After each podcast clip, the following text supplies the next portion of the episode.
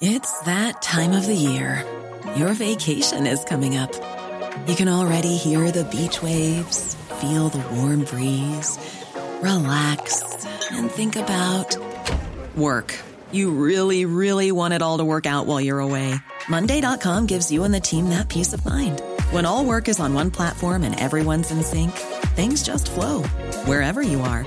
Tap the banner to go to Monday.com.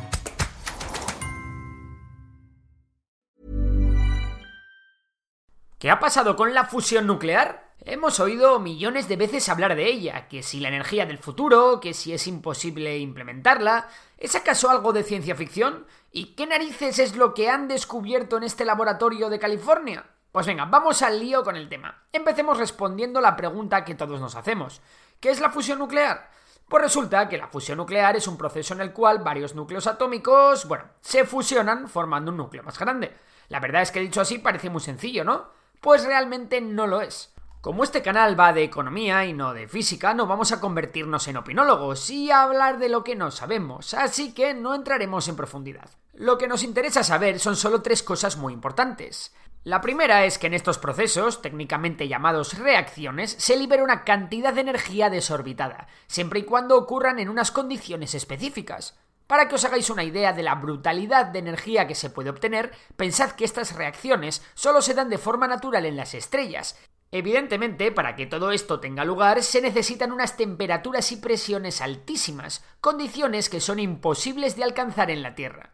Y de aquí sale nuestro segundo punto.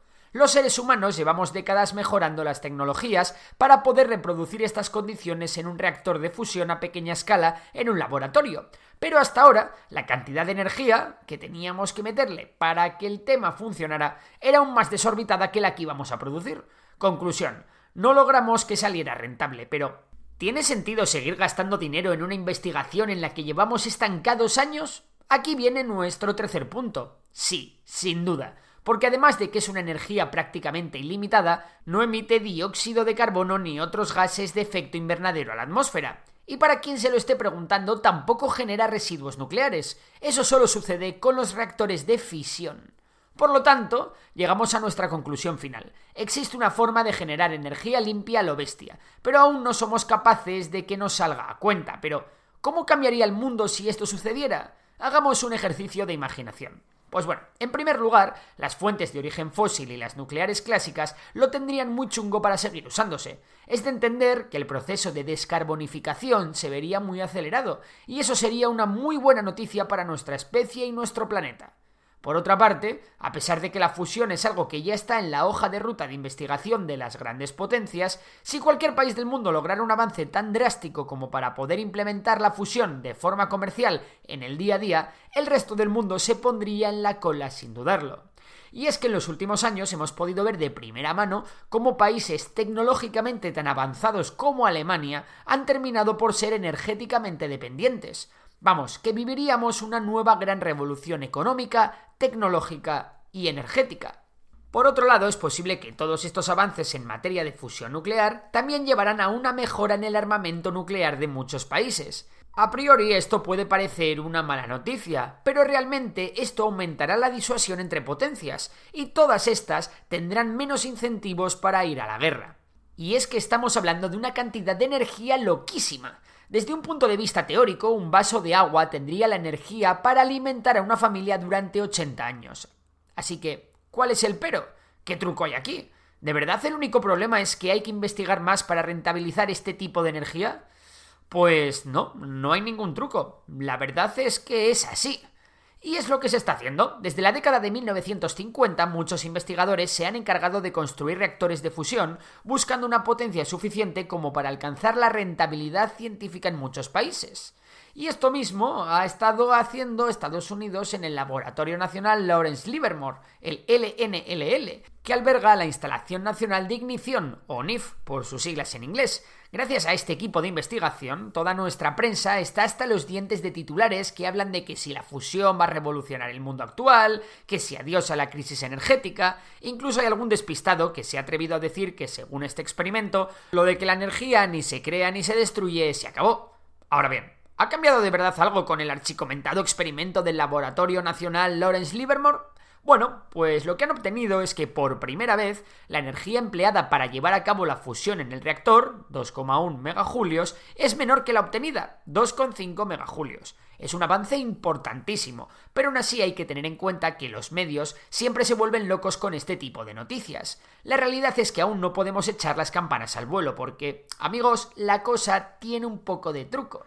Para obtener todos esos megajulios de más, han tenido que alimentar un láser con otros 300 megajulios. Vamos, que aún estamos muy lejos de tener una ganancia neta de energía, aunque es la primera vez que se obtiene una ganancia dentro del sistema físico del reactor. Es un gran paso, sí, pero fundamentalmente lo que ha presentado el LNLL es una enorme prueba de concepto. Además, los resultados aún deben ser revisados y también sería conveniente replicar el experimento cuanto antes. Y es que está claro que una cosa es hacer algo en un laboratorio y otra muy distinta poder implementar la tecnología a nivel industrial. Así que no. No tiene pinta que vayamos a tener reactores de fusión en 10 años, como se está diciendo por ahí. De hecho, cuando se habla de la posibilidad de que tengamos reactores de fusión comerciales en unas décadas, es probable que acabemos usando otro tipo de reactores muy distintos a los empleados en el experimento del LNLL. Mientras que en el mencionado experimento han utilizado lo que se conoce como fusión inercial, un protocolo que utiliza láseres de alta potencia para implosionar los núcleos, en otros experimentos activos se emplean otro tipo de reactores, los reactores de confinamiento magnético. Esta tecnología es la que usa, por ejemplo, el ITER. Eh, espera, Borja, ¿qué es el ITER? Veamos. Para avanzar en la explicación de la fusión nuclear se necesitan cantidades descomunales de recursos.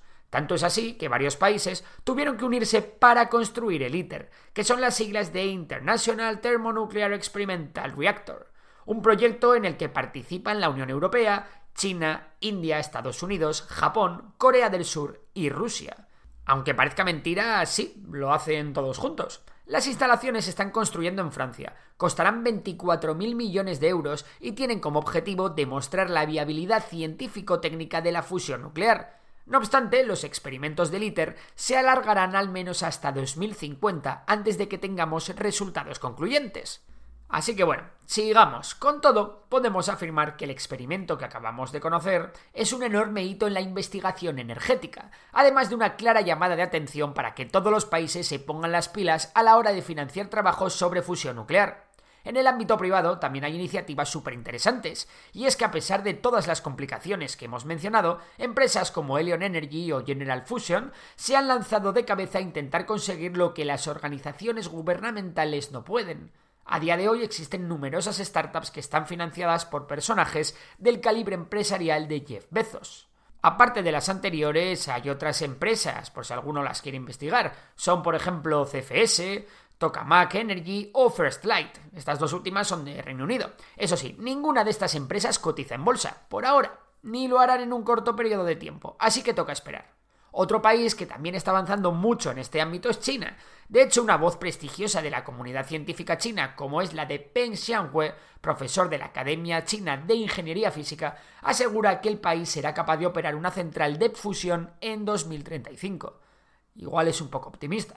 Por otro lado, también hay que tener en cuenta una cosa muy importante, y es que no nos podemos olvidar de la fisión nuclear. Actualmente cada vez está más claro que la transición energética pasa por echar mano de la energía nuclear. La idea sería algo así. Los combustibles fósiles quedarán desterrados.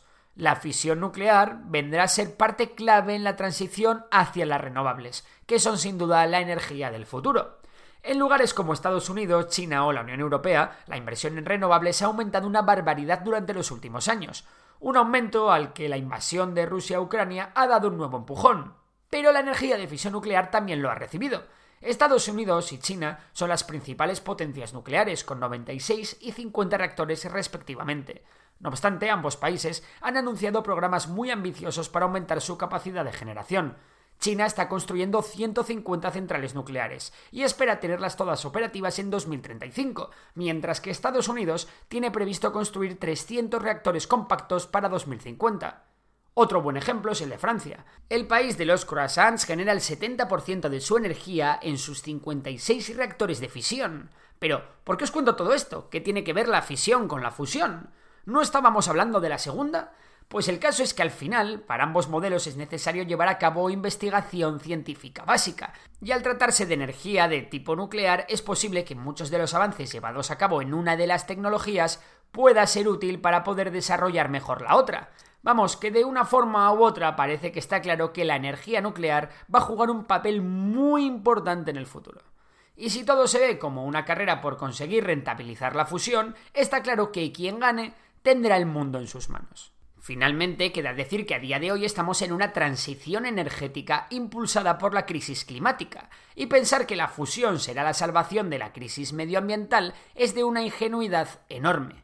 La cuenta atrás para el planeta es mucho más corta que para la implementación rentable de la fusión. En prácticamente cualquier escenario teórico en el que la reducción de emisiones pueda tener un final feliz, son las energías renovables actuales la eólica, la solar, etcétera, las que parece que generarían la mayor parte de energía. Así que no podemos confiarnos, y menos en algo que no tiene una fecha exacta. Como dicen los científicos de broma, la fusión es la energía del futuro y siempre lo será. Si quieres escuchar más historias como esta, puedes hacerlo en Amazon Music, donde están todos mis podcasts disponibles. Por lo demás, nada, un saludo y hasta la próxima. Hi, I'm Daniel, founder of Pretty Litter. Cats and cat owners deserve better than any old-fashioned litter. That's why I teamed up with scientists and veterinarians to create Pretty Litter. Its innovative crystal formula has superior odor control and weighs up to 80% less than clay litter. Pretty Litter even monitors health by changing colors to help detect early signs of potential illness. It's the world's smartest kitty litter. Go to prettylitter.com and use code ACAST for 20% off your first order and a free cat toy. Terms and conditions apply. See site for details.